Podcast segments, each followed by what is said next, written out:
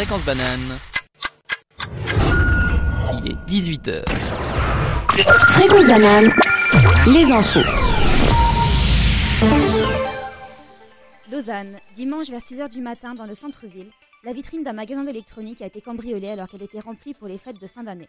Une plainte a été déposée par le gérant qui affirme qu'entre le vol et la casse, il y en a pour plusieurs milliers de francs de dommages. Les coupables n'ont pas été retrouvés. Dans le canton de Vaud, une femme vient d'être condamnée pour avoir menti sur son intoxication. En effet, fin janvier, elle avait été emmenée aux urgences après avoir mangé un petit pain qu'elle affirmait avoir acheté à Sion, où la police avait entrepris de lourdes recherches. La femme avait porté plainte pour ensuite avouer qu'elle s'était empoisonnée elle-même pour ne pas assister à une réunion à son travail d'où elle venait de démissionner. En plus de 1200 francs d'amende, elle devra payer 2675 francs de frais pour les recherches. À Fribourg, samedi soir, le défilé de Saint-Nicolas a attiré 30 000 personnes. Le saint patron de la ville a défilé accompagné entre autres d'un âne, de musiciens et d'un chœur avant d'être rejoint par Sainte Barbe et Sainte Catherine, patronne elle aussi de la ville. En plus du défilé, le public a pu assister à des spectacles de marionnettes. Tous les bénéfices récoltés lors de cette soirée seront redistribués à divers organismes. En Valais à Martigny, un homme vient d'être condamné pour avoir tenté d'assassiner sa femme en mai 2018 en lui plantant un couteau dans le cou. Après son emprisonnement immédiat, l'homme, qui frappait régulièrement sa compagne, s'est révélé être un néo-nazi insatisfait de ne pas pouvoir lire des livres sur Hitler ou d'arborer des signes nazis sur ses vêtements. Il a été condamné à 7 ans de prison. Berne, plusieurs femmes âgées entre 55 et 57 ans ont contacté les enquêteurs chargés de retrouver l'héritière de Franz Etchmann, un Autrichien décédé il y a un an ayant laissé une grosse somme d'argent derrière lui. Les recherches des enquêteurs les ont conduits à Berne, où il aurait eu une fille illégitime dans les années 60. Pour le moment, une seule femme habitant dans le canton de Vaud semble correspondre aux données des enquêteurs. En Finlande, Sanna Marin vient d'être élue en tant que première ministre du pays.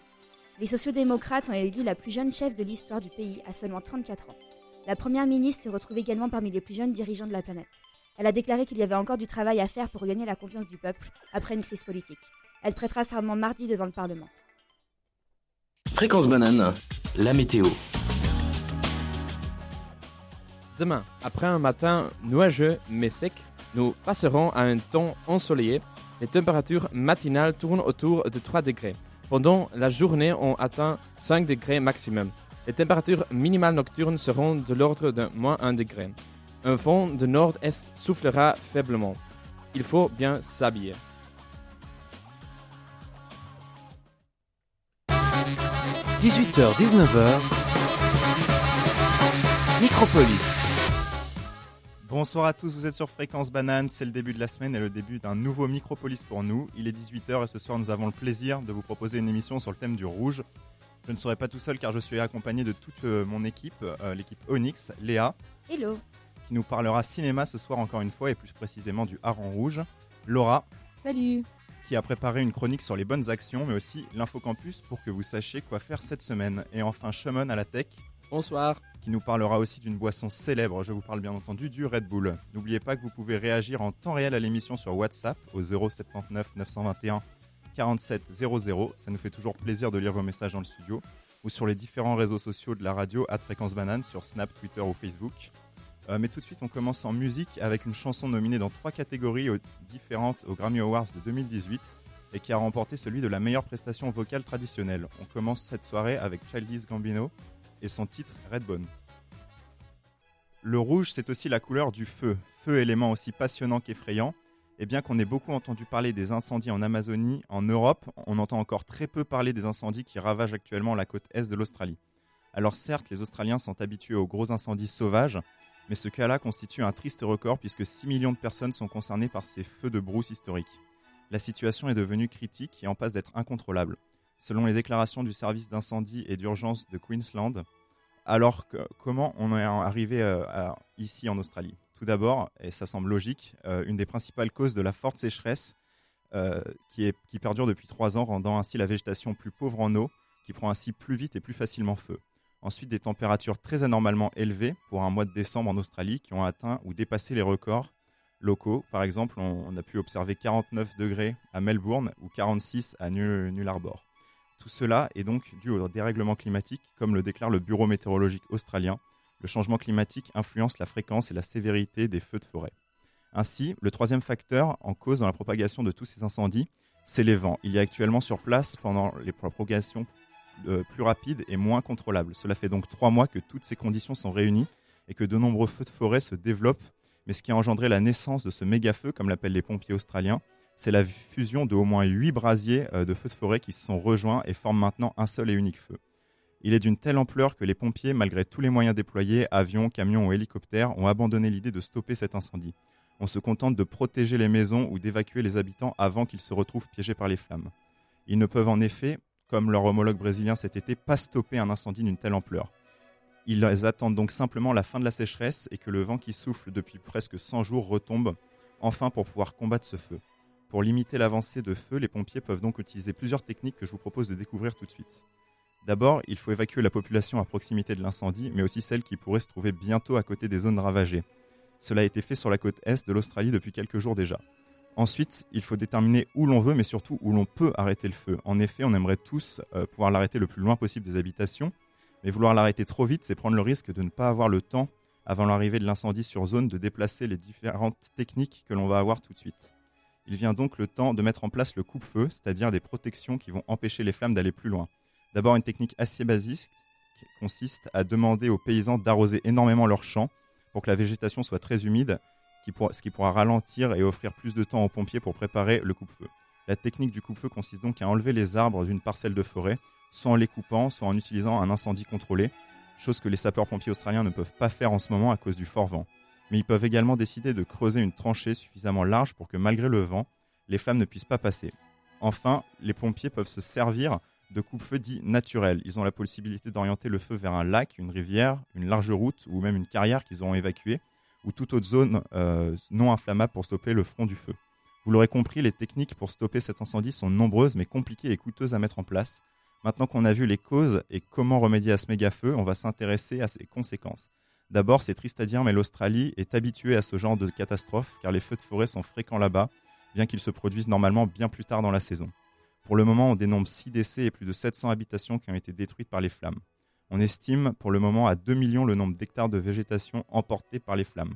Pour vous donner une idée, cela représente la moitié de la Suisse. La deuxième conséquence, c'est un gigantesque nuage de fumée euh, qui s'est créé. Il est plus, lui plus grand que la Suisse et suit le cours du vent. Donc la capitale du pays, Canberra, mais aussi la ville de Sydney sont recouverts par un nuage toxique. Euh, le nuage atteint même la Nouvelle-Calédonie, à plus de 1500 km des côtes australiennes. Ces zones recouvertes de fumée abritent plus de 6 millions d'habitants qui doivent donc prendre des précautions pour ne pas mettre leur santé en danger. Il est donc déconseillé de rester inutilement dehors ou de pratiquer une activité sportive en plein air. 350 écoles ont été fermées Enfin, cela représente aussi pour de nombreux paysans la destruction de leurs champs, fermes, stockages ou récoltes. C'est donc un problème pour tous les habitants australiens, mais pas seulement. On a souvent qualifié la forêt amazonienne de poumon de l'humanité cet été. Eh bien, même si elle est plus petite, euh, c'est ici euh, quand même un poumon de la planète Terre qui brûle sans qu'on puisse agir. On quitte à présent l'Océanie pour la Californie. On va écouter un des groupes de rock les plus emblématiques de l'État doré, dans une chanson qui parle d'ailleurs de leur état d'origine. Tout de suite, c'est Danny California des Red Hot Chili Peppers. On est de retour sur Fréquence Banane. N'oubliez pas de réagir sur WhatsApp au 079 921 47 00 ou sur les réseaux sociaux de la radio. Aujourd'hui, on parle de la couleur rouge et Laura va, elle, nous parler de bonnes actions et de solidarité. Oui, merci Maxime. Alors, en ce mois de décembre, avec les périodes de fête qui approchent, je me sentais d'humeur à vous parler de bonnes actions. Selon moi, Noël ne rime pas seulement avec courses aux cadeaux effrénés, repas de famille à organiser et gueuleton à s'envoyer. Il me semble qu'à cette période de l'année, plus qu'à tout autre, la générosité devrait être de mise je vais vous présenter 5 bonnes actions ayant un lien certain ou incertain avec la couleur rouge. J'ai essayé de sélectionner des bonnes actions diverses qui peuvent être faites soit en donnant un peu d'argent, soit en donnant un peu de votre temps, soit encore en donnant un peu de votre sang. Oui, la première bonne action dans ma liste, c'est celle du don de sang. Le lien entre sang et rouge me semble plutôt clair. Enfin bref, le sang est précieux et il est nécessité d'urgence en cas d'accident, d'opération ou pour les patients cancéreux il n'est toujours pas possible aujourd'hui de fabriquer du sang artificiel. C'est pourquoi la demande doit être couverte par les dons de sang volontaires. Le problème, c'est que les produits sanguins ne se conservent que pendant une durée limitée. 5 jours pour les plaquettes et 42 jours pour les globules rouges. C'est pourquoi ils ont besoin de dons réguliers de personnes en bonne santé pour couvrir les besoins quotidiens. Bien que tous les groupes sanguins soient nécessaires et bienvenus, les personnes O positives sont celles dont le sang est le plus demandé. Ce groupe étant le plus répandu, il est plus susceptible d'être transfusé. Petit fait sur le don de sang pour terminer, une personne qui donne son sang régulièrement peut sauver environ 1000 vies au cours de son existence. Un certain Australien, James Harrison, a réussi à en sauver 2 millions grâce à son sang d'un type très rare, En effet, il contenait des niveaux élevés d'un anticorps spécifique utilisé pour soigner les cas de maladies hémolytiques du nouveau-né. La deuxième action que je vous propose est à faire que durant cette période de fête. J'imagine que vous avez déjà entendu parler de nez rouge. L'opération nez rouge n'est pas disponible exactement aux mêmes dates pour chaque région. Si cela vous intéresse, il suffit d'aller voir sur le site quelle région vous aimeriez desservir et voir les dates qu'il vous propose. À Lausanne, par exemple, Nez Rouge opérera du 13 au 31 décembre de 22h à 4h du matin. Si vous sortez un soir et que vous avez votre voiture, il est pratique d'appeler Nez Rouge pour qu'ils viennent vous ramener chez vous et votre voiture avec. Sachez que vous aussi, vous pouvez être bénévole Nez Rouge. Il suffit d'être deux et s'inscrire sur le site pour la soirée de votre choix. La troisième bonne action vous prendra beaucoup moins de temps que les deux premières puisqu'il s'agit simplement de faire un don à l'association de votre choix. Et de par le thème de notre émission d'aujourd'hui, j'ai pensé à la Croix-Rouge. Par un don à la Croix-Rouge, vous aiderez les familles suisses en dessous des seuils de pauvreté, des personnes sur le chemin de l'exil pour échapper à la guerre et aux persécutions, 1,1 million de personnes qui ont fui la Syrie pour se réfugier au Liban par exemple. Vous participerez aussi à l'aide d'urgence dans le monde. Après des inondations, des séismes, la famine, la survie de certaines personnes en détresse peut dépendre des secours apportés par la Croix-Rouge. En plus, les dons versés à la Croix-Rouge suisse sont déductibles des impôts. En témoignant votre solidarité envers les plus démunis, vous réalisez aussi des économies fiscales. La quatrième bonne action est toujours en lien avec la Croix-Rouge, mais cette fois-ci la Croix-Rouge genevoise. Les 14 et 15 décembre, la Croix-Rouge genevoise distribuera dans tout le canton jusqu'à 1000 paniers de Noël à des personnes isolées et vivant dans des conditions de grande précarité. On peut offrir des denrées de substance et des produits festifs. Si vous voulez plus d'infos, rendez-vous sur le site de la Croix-Rouge de Genève. Pour terminer, la cinquième et dernière bonne action que je vous propose pour la couleur rouge, c'est le, feu Solidarité de Bessières. En gros, c'est deux cabanes et un feu qui rassemble depuis 1980 des bénévoles qui se relaient 24 heures sur 24 sur le pont Bessières à Lausanne. Chaque année, durant les fêtes, cette structure propose un moment d'écoute, de parole et offre une boisson chaude et de, et de la nourriture. Si vous souhaitez plus d'informations sur les bénévoles, etc., rendez-vous sur le site feusolidarité.ch.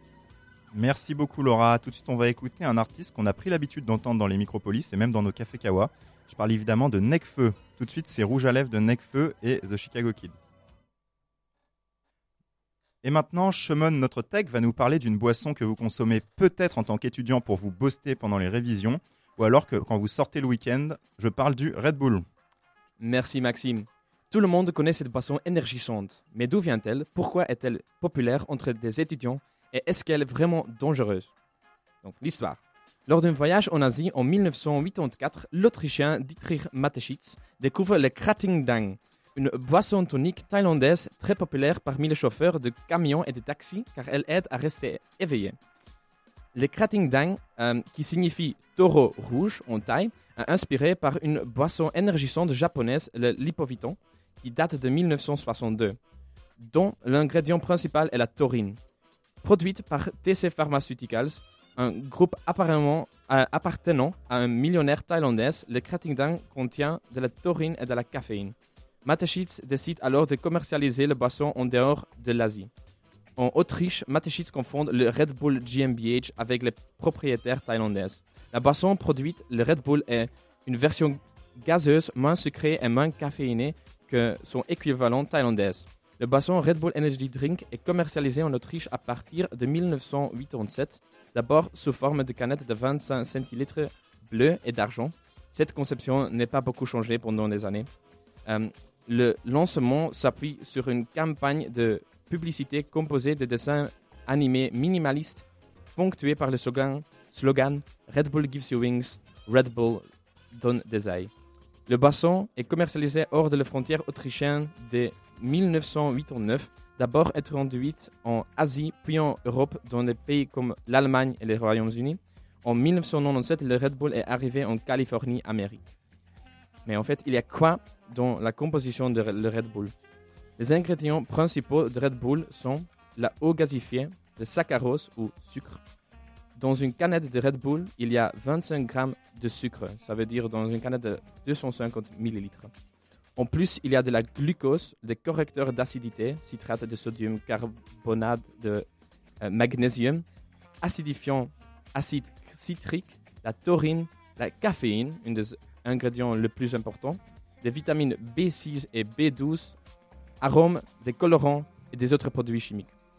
On va se concentrer sur la caféine. Dans, dans une canette de Red Bull, il y a environ euh, 80 mg de caféine. C'est environ 10 mg moins que dans une tasse de café.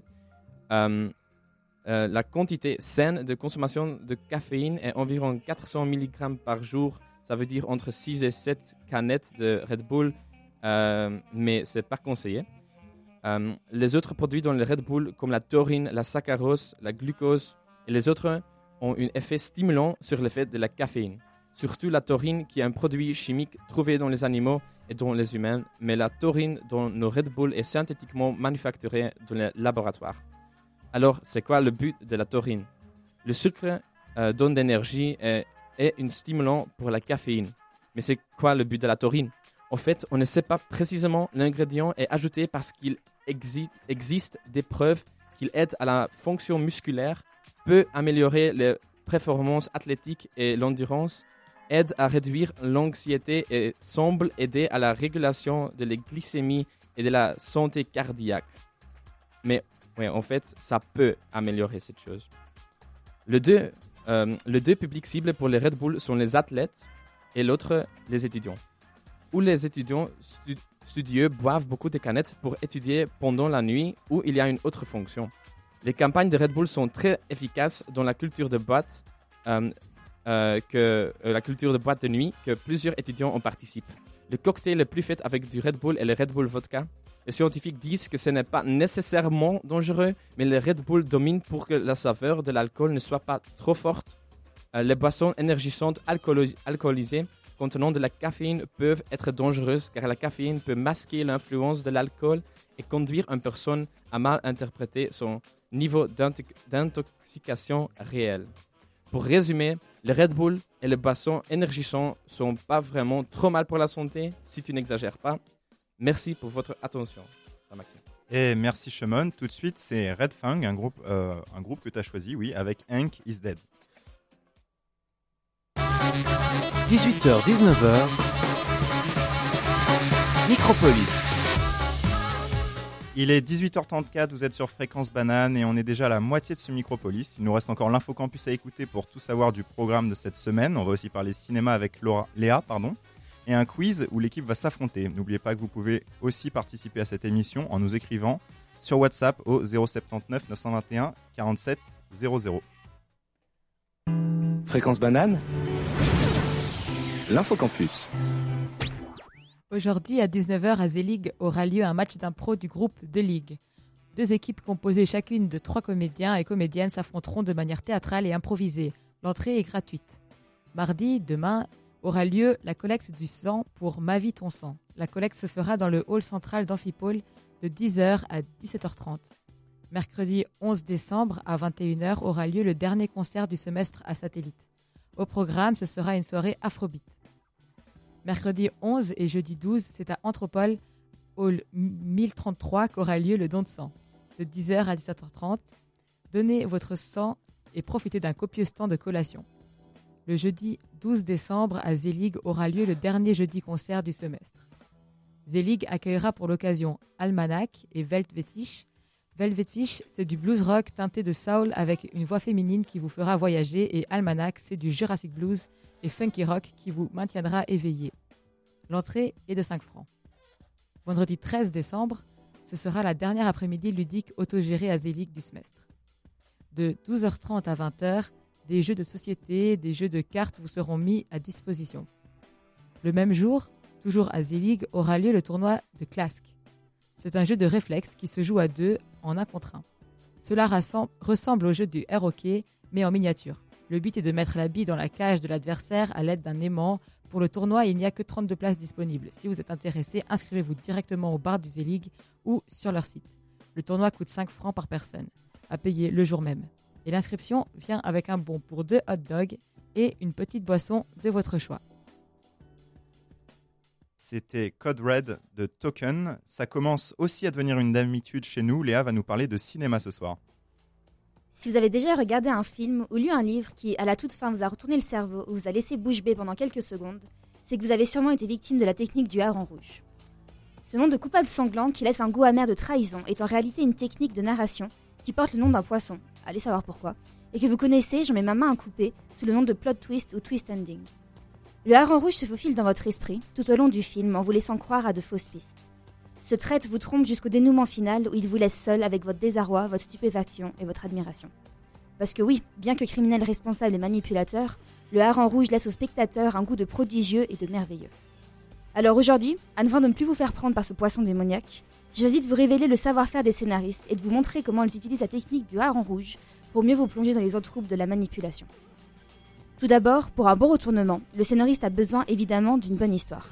Une histoire où le spectateur suit un protagoniste, un univers, une quête, en gros une trame intéressante comme dans chaque bonne histoire qui se respecte. Les bons scénaristes, eux, disent adieu aux écritures sans queue ni tête qui se reposent exclusivement sur un twist final pour expliquer la médiocrité de leur scénario. Comme par exemple pour se rendre compte à la fin que tout ceci n'était qu'un rêve ou que le personnage principal est en fait schizophrène. Cette pique gratuite n'est pas pour le film Fight Club qui pour le coup est très bon, mais pour le film Haute Tension qui pour le coup ne fait pas du tout monter la tension. Clairement, son scénariste ne fait pas partie des bons.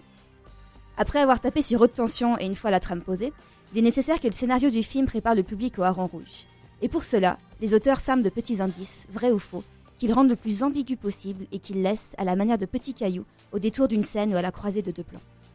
Le scénariste par en déduira que l'absence d'indices rendra la fin encore plus incroyable, ce à quoi je lui répondrai que, au contraire, elle la rendra improbable, sortie de nulle part, sans incohérence avec l'histoire de base, en gros vraiment mauvaise. Et finalement, cerise sur le gâteau, bouquet final, l'arme ultime des scénaristes qui dégaine à toute allure, le hareng rouge lui-même, qui se voudra comme une bombe et qui détonnera au dernier moment pour démonter tous les plans scénaristiques que s'était fait le spectateur. Maintenant que vous êtes en mesure de repérer un hareng rouge et de ne plus vous faire démonter par cette technique, en pratique seulement, hein, certains films sont tellement bien écrits qu'ils vous démontent de toute façon, mais quand même pour vous éviter de tirer sur tout ce qui bouge, une distinction est à faire entre une fin ouverte et un plot twist. La fin ouverte laisse le travail final au spectateur, qui doit faire appel à son imagination pour clore l'intrigue principale, qui n'est volontairement pas résolue dans le film. Lost in Translation en est un très bon exemple. On ne sait pas exactement ce qui se passe à la fin, puisque l'un des deux personnages principaux chuchote quelque chose dans l'oreille de l'autre et s'en va. Fin du film. Pour vous illustrer la technique du hareng rouge, et afin de ne pas prendre le risque de spoiler un maximum de personnes et pour éviter ma mort imminente, j'ai choisi un film qui est une référence dans le domaine et que la plupart des gens ont quand même vu. Si ce n'est pas votre cas, mes excuses pour le spoil, c'est Sixième Sens de. Night Shyamalan. Le synopsis de base est déjà attirant, puisqu'il s'agit de l'histoire d'un petit garçon qui voit des gens morts, ce qui le terrifie et qui est la raison pour laquelle un psychologue le suit. Le film se voit du point de vue du psychologue, on assiste donc à des scènes de la vie privée de ce dernier, et pas seulement quand il est en présence du petit garçon. On assiste notamment à la scène du restaurant, où le psychologue passe un mauvais moment en compagnie de sa femme, qui l'ignore complètement et ne fait que pleurer. On croit naïvement qu'il a des problèmes de couple, mais la réalité du film en est tout autre. On vit avec lui un moment de révélation intense quand il comprend que le petit garçon dit vrai, et voit vraiment des morts. On comprend au même moment que le personnage, euh, que le personnage, donc le psychologue, qu'il est en fait mort depuis le début et que personne d'autre à part le garçon ne le voit. D'où la scène du restaurant, qui était en fait une scène de deuil pour sa femme et qu'on a interprétée à tort. Au moment de la révélation, le scénariste fait appel au flashback afin de faire comprendre au public comment le psychologue est mort. Ce très bon film, que je vous recommande vivement si vous n'avez pas vu, est considéré comme l'un des meilleurs dans le genre, tout comme Usual Suspect qui, je trouve, à titre personnel, est incroyable. Vous avez maintenant toutes les cartes en main pour reconnaître et dégommer une technique de hareng rouge dans un film. Mais, et bien que le traumatisme final soit conséquent et la trahison haute, je vous recommande quand même de ne pas l'utiliser votre maîtrise. Parce que déjà, il y a une équipe qui travaille sur le film et la moindre des choses, c'est de respecter le travail d'autrui. Mais surtout parce que le plaisir de se faire surprendre par un film est bien plus supérieur au plaisir d'en avoir deviné la fin. Merci beaucoup Léa. Encore une fois, j'ai appris quelque chose ce soir. Euh, vous aviez déjà entendu parler de cette technique, j'imagine, euh, chez Manolora, mais est-ce que vous saviez que ça s'appelait le hareng rouge en français? Ah non, pas du tout, Alain. Euh, non, moi non plus. Et euh, l'autre question, c'est est-ce que finalement, vous, ça vous plaît de vous faire euh, surprendre à la fin d'un film comme ça, ou est-ce que vous vous sentez euh, trahi? Non, moi ça me plaît. Ouais, non, le but quand même, c'est euh, c'est quand même que ça plaise aux gens, que ça. Ouais, mais des fois, on est un peu déçu de la fin. euh, Ouais, fr- bah comme je dis, si c'est mal fait, haute tension, hein, franchement, c'est- c'est pas J'ai méchant, pas mais euh, vraiment pas très bien. Mais euh, franchement, si le, scénariste, si le scénario est pas bien fait, euh, la fin, euh, le twist, elle sert vraiment à rien, quoi. D'accord. Quoi qu'il en soit, on écoute un morceau qui est sorti cet été, dans lequel on découvre un jeune rappeur parisien. Euh, c'est Le Six, et on écoute Sable Rouge. Et c'est l'heure du quiz sur Fréquence Banane, un moment que j'attendais avec impatience comme toutes les semaines. Euh, je me souviens plus qui avait gagné la semaine passée. Laura, je crois. Bah bravo Laura. Euh, ah, merci. Et bah le, le thème de ce soir c'est le rouge bien entendu et le niveau a un peu augmenté, je préfère vous prévenir. Ok. Oh là là. Euh, on va commencer en douceur. On commence euh, avec Léa. Euh, dans quel pays se trouve le cabaret nommé le Moulin Rouge? En France Ouais, et la ville À Paris Ouais, bravo. Bravo. Donc un pour euh, Léa du coup. Laura maintenant.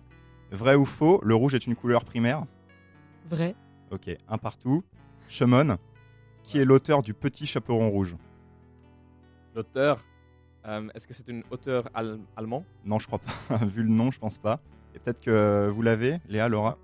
Perrault Bon, on donne le, on donne le point à Léa parce que c'était c'était bien joué.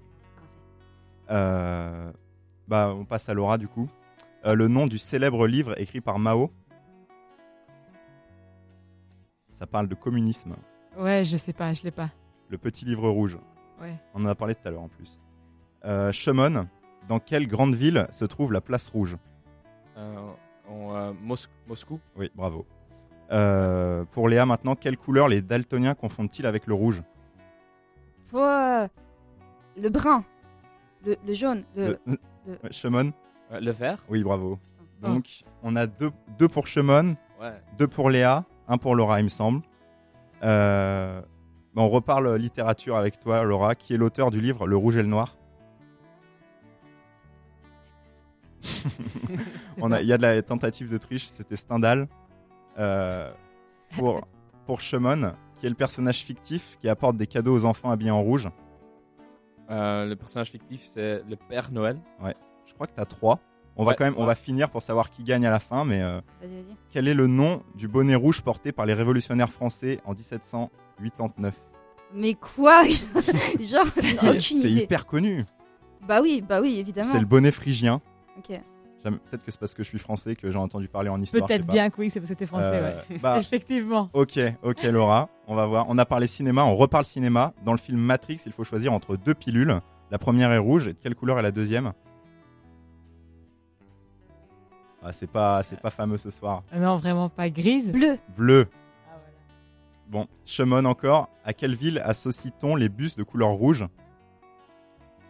Euh, Berne Non, enfin peut-être, peut-être qu'il y a des bus rouges à Berne. Je sais pas. Moi, je pensais à plus Londres. logique, plus logique. Ah, Euh, Londres. Oui. Euh, Léa, en football, que montre un arbitre loin. qui souhaite exclure un joueur? Non, un carton rouge. Ouais, bravo. Donc, 3 pour Shimon, 3 pour Léa. Et Laura, je crois que c'est 1, non? 1 Sûrement, sûrement. un pour, un pour Laura. Bon, allez, une facile du coup pour toi. Que portent les clowns qui est à coup sûr de couleur rouge? Son nez. Bravo. Nez. bravo. Merci beaucoup. Euh, allez, la toute dernière pour Shimon, du coup, de quelle planète parle-t-on quand on évoque la planète rouge Euh, le Mars. Ouais, exactement. Merci beaucoup. Euh, et ben du coup maintenant on va écouter, euh, on va on va partir en musique, on va écouter euh, un artiste à qui on voulait rendre hommage ce soir, qui est décédé euh, la nuit du 8 décembre, c'est Juice WRLD avec un titre qu'il avait fait connaître à l'époque, Lucid Dreams. On arrive à la fin de cette émission sur Fréquence Banane. Tout d'abord, je tiens à féliciter Shimon pour sa victoire au quiz. C'est la première fois euh, cette saison, bravo. Merci beaucoup. Bravo, Chemin. Bravo, Shaman. Et on espère euh, qu'elle vous aura plu à vous les auditeurs. Merci à vous de l'avoir écouté. Merci à ceux qui nous ont envoyé des messages sur WhatsApp. Et surtout merci à l'équipe Onyx, Léa, Bah, merci à toi. à Laura aussi, Ouais, merci à toi, Maxime. et à Shimon qui a assuré à la tech. Euh, Merci beaucoup, Maxime. Euh, tout de suite, vous pouvez retrouver dans ton campus jusqu'à 21h. Euh, merci beaucoup de nous avoir écoutés. On se quitte en musique avec Snow des Red Hot Chili Peppers.